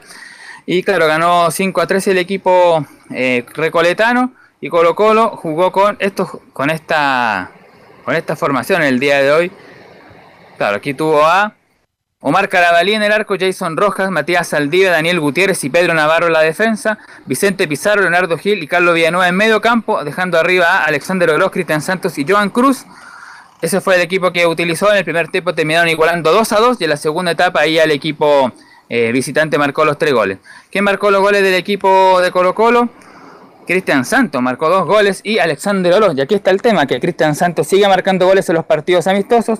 Ayer ya lo habíamos dicho de que ya no hay ninguna oferta formal del Deportivo Cali por Santos y es un hecho que el delantero venezolano de 33 años se queda. Además ya vamos a pasar a explicar ese famoso tema del artículo 31 que le va a permitir ahora a Santos formar parte del equipo también de los que vayan citados, en este caso el día domingo frente a Deporte de la Serena en el estadio La Portada. Finalmente ya el mismo delegado de presidencial de la región de Coquimbo confirmó que será sin público el día domingo a las 18 horas. Y se va a jugar en la Serena sin público. ¿Sabes qué? Sí, sin público. No entiendo por qué ahí están adoptando esa decisión, porque podría jugar con el 30%, pero, pero, me imagino que es para, para no perder, pero pero no sé por qué, porque, porque la el plan paso a paso dice que se podría jugar hasta con 30% del público, pero cuando bajan a fase 2 están adoptando esa medida los equipos. Tendría que ser por ese, por ese lado, sí, 3 4 mil personas en un, en un año hace tiempo atrás hubo problemas entre hinchas de La Serena y otro equipo en ese estadio y obviamente dice que nunca hizo nada el club por, por, por eh, evitar esos temas, entonces hay problemas con los hinchas de Serena que se portan muy mal y eso es lo que no quería justamente el, alcalde de Ovalle y la gente de allá, que llegaran estos hinchas a, revolucionar, como se dice, la ciudad. Por supuesto, resumido en la planilla de la alineación del partido se podrá incluir un máximo de 5 jugadores extranjeros no considerándose como tal hasta un jugador por equipo que, siendo extranjero, se mantuviera inscrito en el fútbol joven desde la temporada 2020. Así que esto, con este artículo, claro, el delantero Pablo Solari llegó el año 2020, lleva un año justamente en el equipo titular de Colo Colo, por lo tanto, por esa razón no utiliza cupo de extranjero y por eso eh, puede jugar Cristian Santos y ahí están los seis extranjeros que serían, en este caso, eh, Amor, Falcón, Costa, Solari, Lucero y el propio delantero venezolano. Vale decir, si está en el fútbol joven y llegó un tiempo, dos, uno, dos años, sí, bueno, crea problema. Hay que cambiar la regla. Extranjero es extranjero. Eh, y si es extranjero y juega en el fútbol formativo, está bien. Pero si llega a pasar al fútbol profesional, es como una, es una manera de pasarse la regla y desafortunadamente Chile los pasamos la regla todos los días. Lo que yo te había leído por ahí que hay un antecedente que la Universidad de Concepción, no, recuerdo con qué jugador lo hizo, así que ya lo habían hecho anteriormente en el fútbol chileno, no es novedad, no es, Colo Colo el primer equipo que lo hace, lo hizo la U de Conce y por eso en ese tema vio Colo Colo, por supuesto, se fijó en eso, habló con la NFP, qué posibilidades había y en la NFP dijeron de forma positiva sí, se puede hacer, así que por esa razón ya Colo Colo puede inscribir a el venezolano Cristian Sato como secretario extranjero y no tendría ese problema. Obviamente ahora va a depender de Gustavo Quintero si lo pone o no, pero claramente Lucero va a ser el titular. Como todo respeto, como si fuera importante Santos, la verdad. Yo creo que no va a jugar igual, aunque sea el, el no sé, primer extranjero. Eh, un jugador como lo dijimos acá, lo dijimos desde que antes que llegara Santos, aquí va a venir Santos a Colo Colo, si no es jugar para Colo Colo, y ahora todos los medios, en particular, grandes y chicos, dije, y aquí llegó Santos, nosotros nos dijimos en su momento que no era un jugador para Colo Colo, eh, tuvieron que traer un 9 de categoría, como es este muchacho que viene de Vélez, eh, Lucero, pero Santos, en, lo dijimos en Estadio en Portal humildemente que no era un hombre no era un hombre para Colo Colo, sí. Y como dato no ha marcado ningún gol en Colo Colo, por lo menos oficialmente, y además fue titular solamente en el partido, ese famoso partido 0-0 ante Curicó, donde, eh, eh, eh, digamos, no tuvo un buen arbitraje Roberto Tobar. Así que Santos, bueno, se transformó en un cachito Santos. Sí, pues efectivamente un cacho porque como se decía estaba la posibilidad de que se fuera Deportivo Cali, que lo quería Domel, finalmente no pasó nada de eso no, no hay ninguna oferta formal, así que Cristian Santos, como se dice por ahí, tendrá que pelear la posibilidad con Lucero, con Arriagadas, con Damián Pizarro y con otros jugadores que ya termina el técnico Quinteros que pueden utilizar la posición de 9. Ya como decíamos, ya aclarando esos temas, escuchamos algunas declaraciones que quedaron pendientes del capitán Gabriel Suazo, por ejemplo, el partido con Everton. ¿Cómo lo analiza? Escuchamos la número 1 de Suazo. Everton sabíamos que, que, con, ese técnico jugaba podía jugar de esa forma, con, con, con línea de tres y dos laterales volantes eh, que iba a ser complicado, que tenía grandes jugadores y, sabíamos que lo iba a plantear, lo iba a plantear eh, como se planteó el fin de semana. Eh, quizás nos faltó un poquito más de profundidad, un poquito más de claridad en, en la última pelota para, para, poder sacar ventaja lo antes posible, pero, pero yo rescato la, la tranquilidad que tuvimos hasta el final siempre siguiendo el plan de juego, nunca desesperándonos, lanzando balones largos en ningún momento, siempre tratando de dar la vuelta, entregar, entrar por distintos sectores del, campo y afortunadamente se pudo dar el resultado que nosotros queríamos. Obviamente tenemos que seguir mejorando en varios ámbitos para poder crecer como equipo y para poder seguir sosteniendo estos resultados, este rendimiento a lo largo del torneo.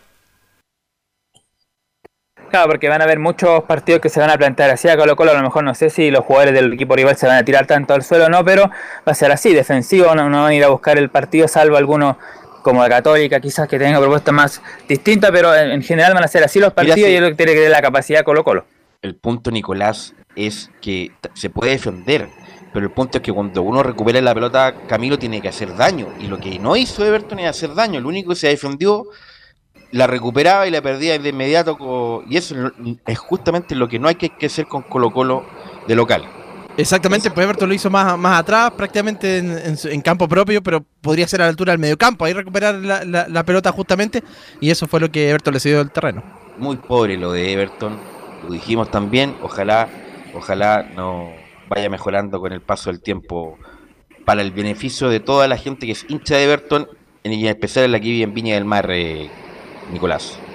Otro tema que tocó, por supuesto, a Gabriel Suazo es lo que se ha ido veniendo dando en el último tiempo, incluso algunos históricos han reclamado de que este Quintero, Gustavo Quintero y Morón se den mensaje al aire, que uno dice que quiere refuerzo, el otro dice que el está cerrado, ¿no? Y sobre eso habla Gabriel Suazo, el número 3 dice, si no llegan, con el equipo que tenemos podemos cumplir en los tres frentes.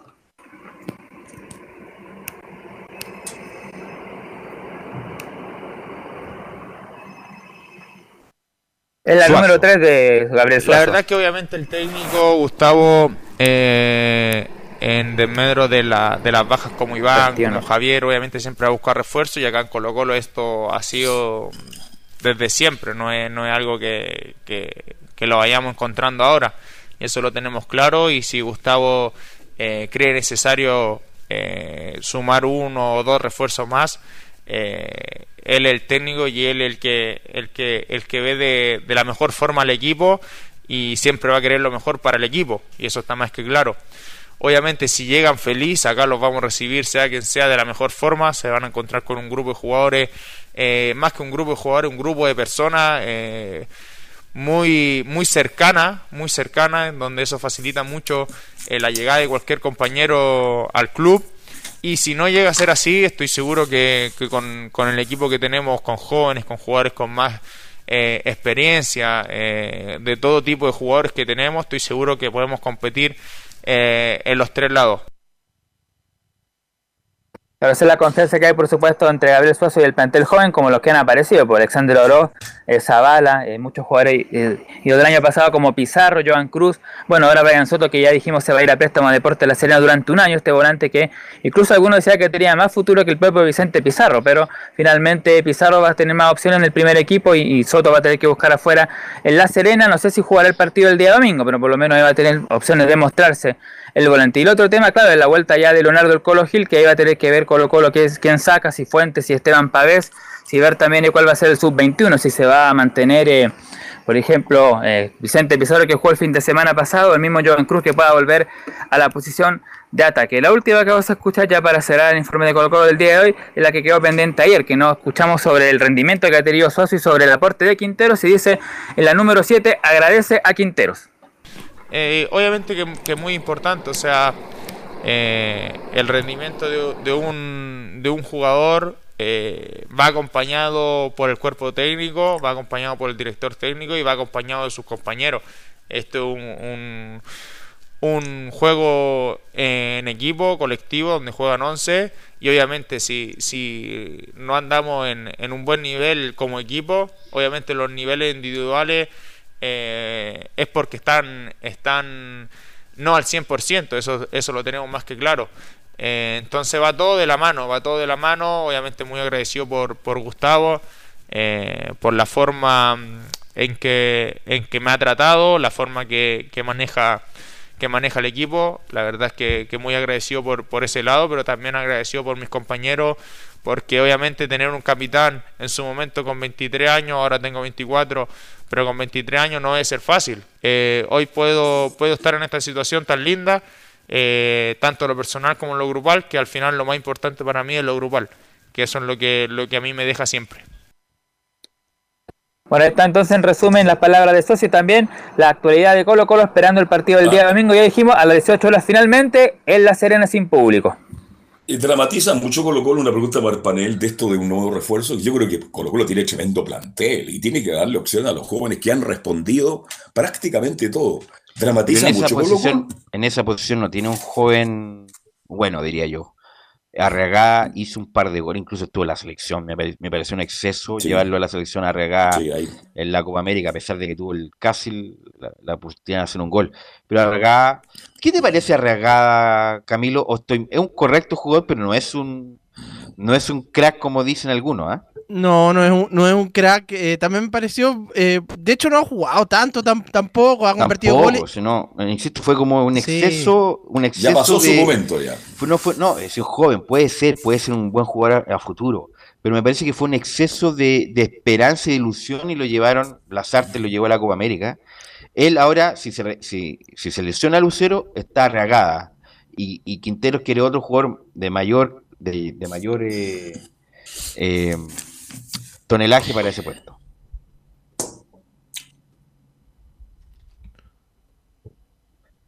Nicolás. Eso entonces por el día de hoy con Colo Colo, ¿no? Eso nomás dimos ya toda la información ya desde el Estadio Monumental. Ok.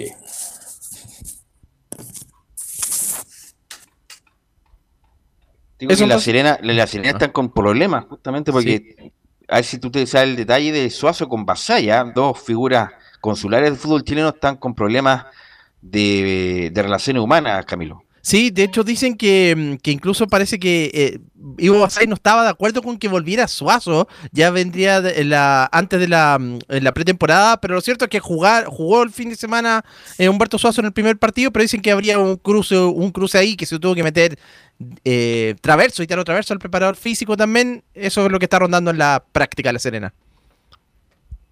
Así que hay problema, hay problema en La Serena. conociendo a Basay, que tiene fuerte personalidad, eh, puede tener problemas con Suazo, que también, digamos, tiene su personalidad. Entonces ahí están chocando el técnico y el jugador. Así que puede ser cierto lo que se está comentando.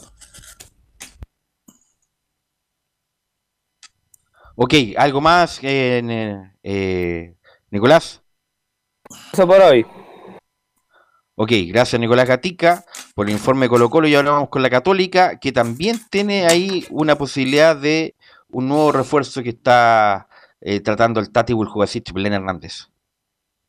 Sí, muy buenas tardes, Velus, y a todos los que nos escuchan hasta ahora. Eh, la Universidad Católica eh, ayer retomó los entrenamientos ya de cara a los preparativos de, del duelo que van a tener este domingo a las 20.30 horas ante la Unión Española en San Carlos de Apoquindo.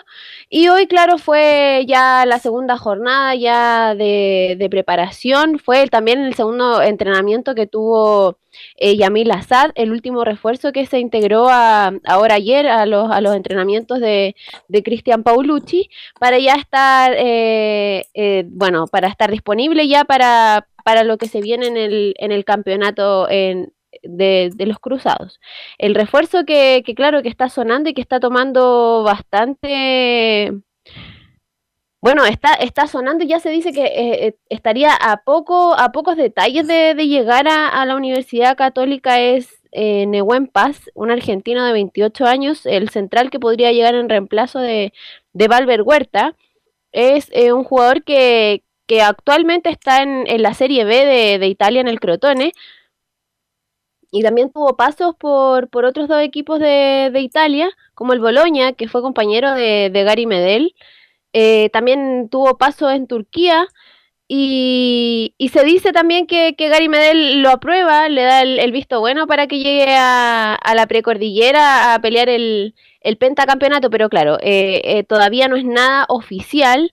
Eh, se espera que dentro de, las próximas semanas eh, podría haber eh, humo blanco y podría llegar el, refuerzo que, que, ahora están, están al debe porque se necesita con urgencia un, un central que, que, acompañe ahí a, a los dos laterales que tienen por, por, derecha y por izquierda, porque claro, Germán Lanaro está, eh, ha sido eh, titular indiscutido en, lo último, en el último campeonato, pero también se ha visto... Lanaro también tiene sus años, ya vos Camilo, ¿cuánto tiempo ya la Católica ya? Ya está desde el 2015 y sabes que se nota en el rendimiento, bueno, las lesiones y todo también que el último año tuvo, tuvo lesionado y se nota que está, mm, que está impreciso muchas veces, el fin de semana entregó varias veces la pelota al rival, ahí es donde se notó eh, el mayor problema de la Católica necesita aire fresco. Mira, se fue Cuse en este momento, ya se fue Huerta, eh, Lanaro, Lanaro ya está, o sea, un buen jugador, nadie lo duda, pero ya está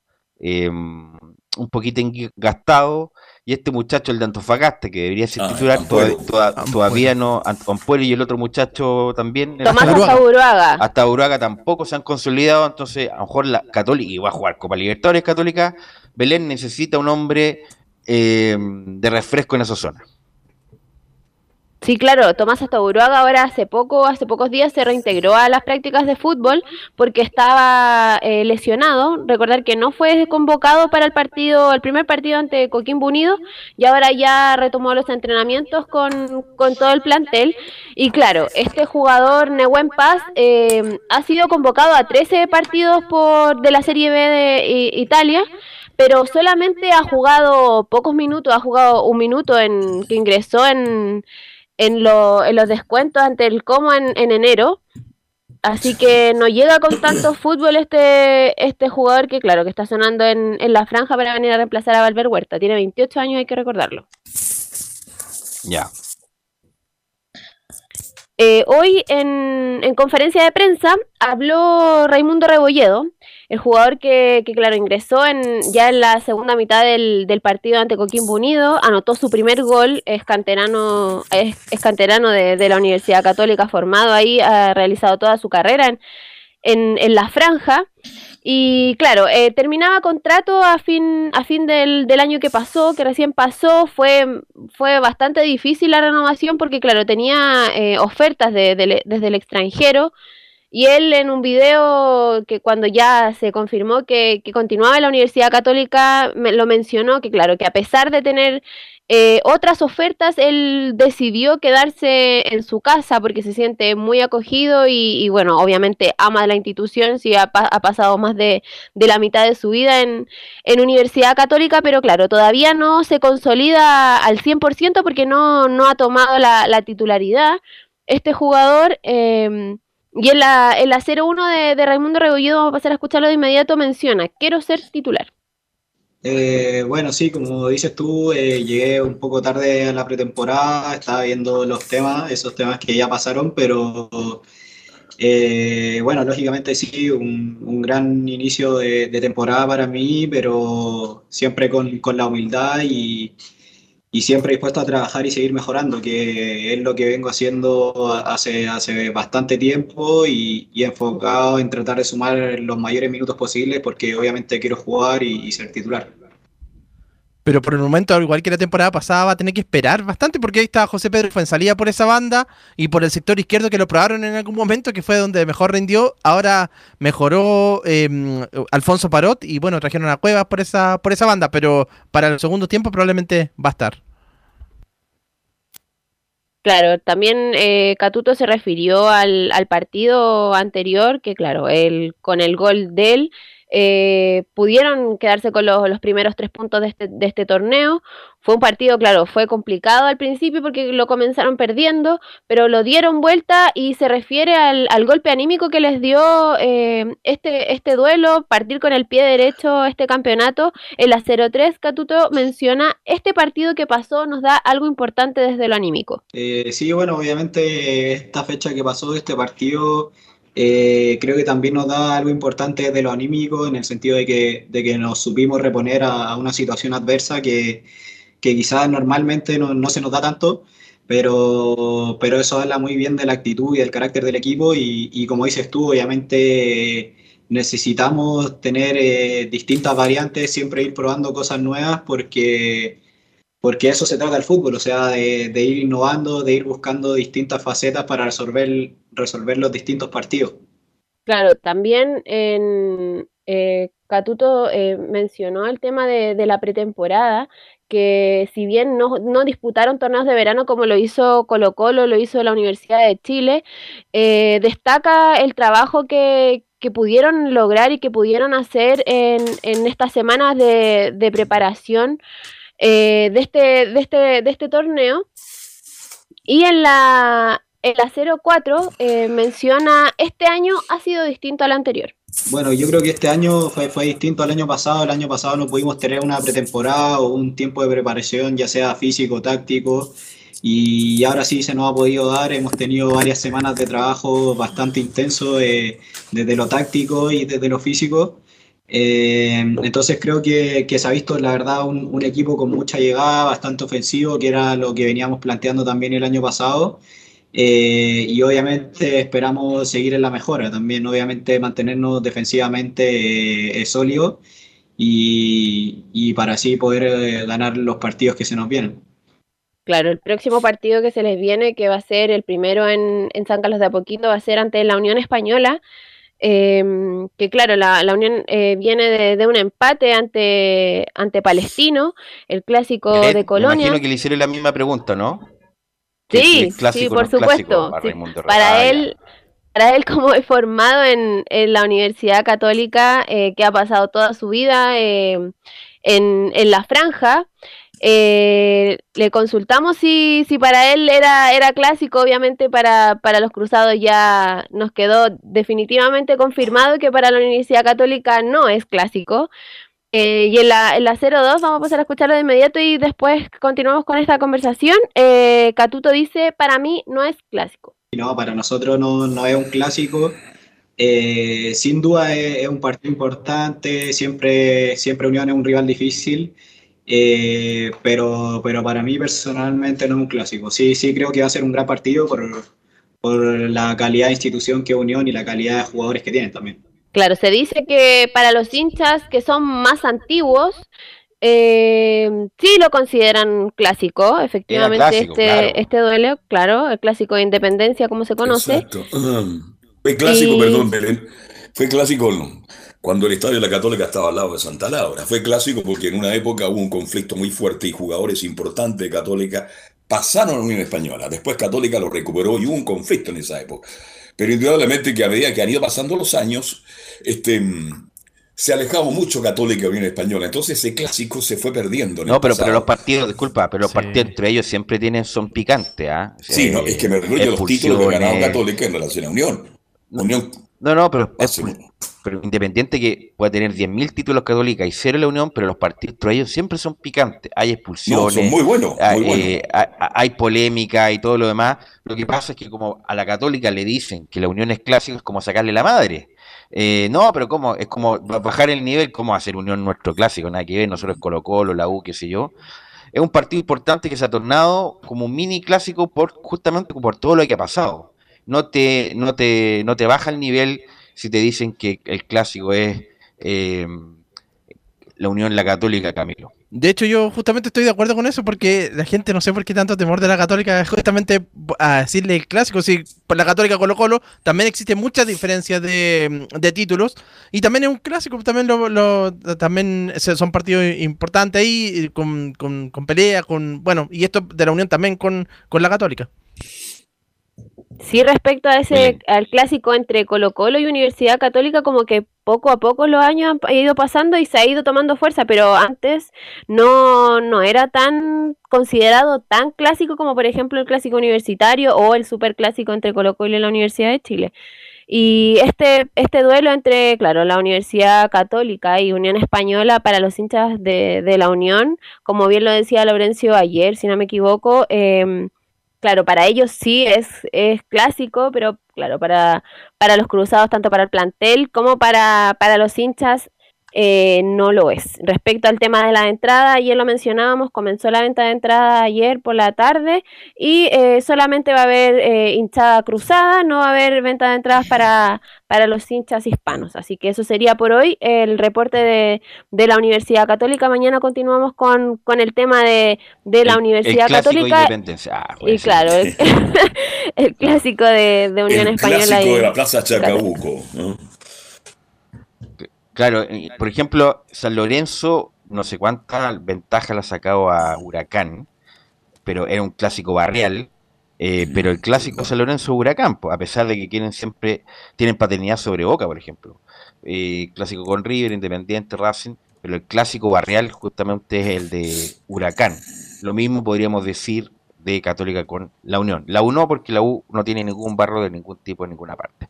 Bueno, eh, vamos con las colonias, que sí, que sí, en algún momento, eh, bueno, Unión en Independencia, Audax en la Florida y Palestino en la Cisterna, eh, Laurencio Valderrama. Sí, muchachos, solamente el hacer un caso histórico, el clásico de Católica Colo Colo comienza a ser clásico, y, en esto se, acordará muy bien Carlos Alberto Bravo, cuando en, el- año 54 eh, la Católica es campeón ante Colo Colo tras empatar 0-0 en la última fecha y donde Lidback entró por Sergio Roberto Livingston y en esa ocasión Lidback fue la figura del partido y me acuerdo porque leí la crónica de la revista Triunfo cuando era muy niño al respecto, así que eh, desde ahí empieza ya a... a- Qué buen, a- a qué buen aporte, perdón, perdón, Laurencio, buen aporte. Porque el flaco Lickback nunca fue un tremendo pedazo de arquero. Estaba Livington en esa época, con Roldán, con Jara, qué sé yo, con Álvarez. En fin, tenía un equipazo con cisterna, con jugadores extraordinarios que tuvo la Católica en esa época. Pero Liva era un permanente suplente y entró justamente en ese partido y marcó una historia importante. Y el otro que fue suplente permanente en el arco de Católica fue Edgar Krepp, un arquero que falleció hace algunos años atrás. Así que interesante lo que tú has dicho respecto de, de Livington y, y Lichtbach, un arquero que no siendo bueno, que en, los años, en la época, en esa época muchos arqueros jugaban porque estaban ligados al club, porque se formaron ahí, porque tenían buena relación con los dirigentes. Hoy día los tiempos son distintos. Hoy día la Católica tiene que tener dos arqueros de gran nivel y que venga de donde venga. Exactamente. Y volviendo un poco eh, a la actualidad del que el rival de la Católica, que es la Unión Española, eh, no, no le fue bien a, la Unión en el intento de apelación por la tarjeta roja de Estefano Mañasco. Recordemos que César Bravo, el técnico de la Unión, argumentó que eh, Mañasco reclamó contra un compañero y no contra el árbitro y que por eso tiró una botella al piso, pero lo cierto es que eh, finalmente en el informe se consigna los insultos de Mañasco, así que un partido expulsado, así que ahí hay que ver bien quién puede reemplazar a Estefano Mañasco en la Unión Española, pero no va a jugar el Forbán Católica ante su ex equipo. Y lo, y lo otro de, la Unión, muy cortito antes de, pasar a, a Palestino, es que eh, Jorge Segoya estuvo presente, el dueño de Unión Española, y, y como lo tildan en la Unión, expresidente, porque Santiago eh, Perdiguero, el actual presidente, estuvo visitando Santa Laura, estuvo eh, ayer por la tarde y compartió con el plantel en la previa de esta importante semana ante la Universidad Católica. Así que Jorge Segoya estuvo presente ahí, lógicamente sin cámara, solamente con algunas fotografías oficiales por parte de la institución de Unión Española. Eh, así que mm, eh, preparándose el cuadro hispano en- entre hoy día, así que ya está, ya estaremos pronto con la posible formación del cuadro hispano y el posible representante de Estefano Mañasco. Y ciertamente en Palestino le eh, se, se lo debíamos a la gente, al, hincha de Colonia, justamente firmó un sexto refuerzo en Palestino, como es el volante Rodrigo Gómez, que es un alcance de nombre con él, es jugador de Católica, volante argentino de 29 años, llega por, proveniente de las Teras Trípoli eh, de, de Grecia y se formó, por cierto, en la prolífica cantera de Argentino Juniors. Así que vamos a escuchar de inmediato, no el tiempo, a este refuerzo. Eh, Rodrigo Gómez, quien dice que estoy feliz de llegar a Palestino y ojo, estoy contento porque me llamó Gustavo Costas. Bueno, contento, la verdad que, feliz de, llegar a Palestino, de, llegar a este país, así que con la ilusión de, aportar lo mejor al equipo y bueno, que sea un gran torneo para, para nosotros. Bien, la verdad que bien, contento de, trabajar con, con, Gustavo, él fue el que, el que me llamó con la intención de, de, sumarme al equipo, así que nada, ponerme a disposición rápido y sumar el, el granito de arena para, para, ayudar al equipo. No, bueno, siempre los objetivos eh, personales van de la mano de, lo grupal, como te decía, tratar de aportar al equipo, de llegar y, y aportar con mi juego para que nos vaya bien y obviamente que, el deseo es pelear arriba, tratar de, entrar a una copa seguramente cuando, cuando hable con, con el plantel, pero bueno, sé que la idea de, de Gustavo es pelear arriba. Justamente eh, también estaremos informando sobre O'Higgins de Rancagua, el rival de Palestino, este día viernes ahí con el apoyo de Rodrigo Vergara en cuanto a ese partido del viernes 11, el que abre la fecha a las 6 de la tarde Palestino y O'Higgins. Recordemos el Audax, también tendremos información sobre eso. Visitará el, sábado a las 6 de la tarde Huachipato y bien lo decía Belén, domingo partido estelar de la fecha 20-30 horas Católica ante la Unión Española y ojo que la Católica, eh, la, la Unión intentará repetir el 1-0 de, la época de pandemia cuando le ganó a la Católica en San Carlos. Ok, gracias Laurencio, Fuerte muy razón. amable. ¿Algo más, Camilo?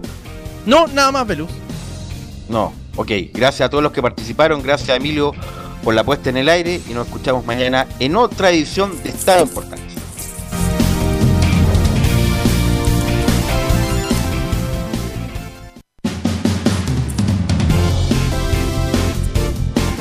Fueron 90 minutos con toda la información deportiva. Vivimos el deporte con la pasión de los que saben.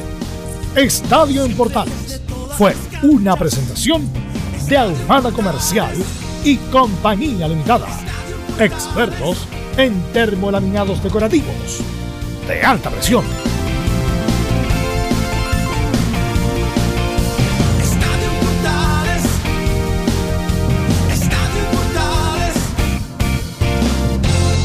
Radio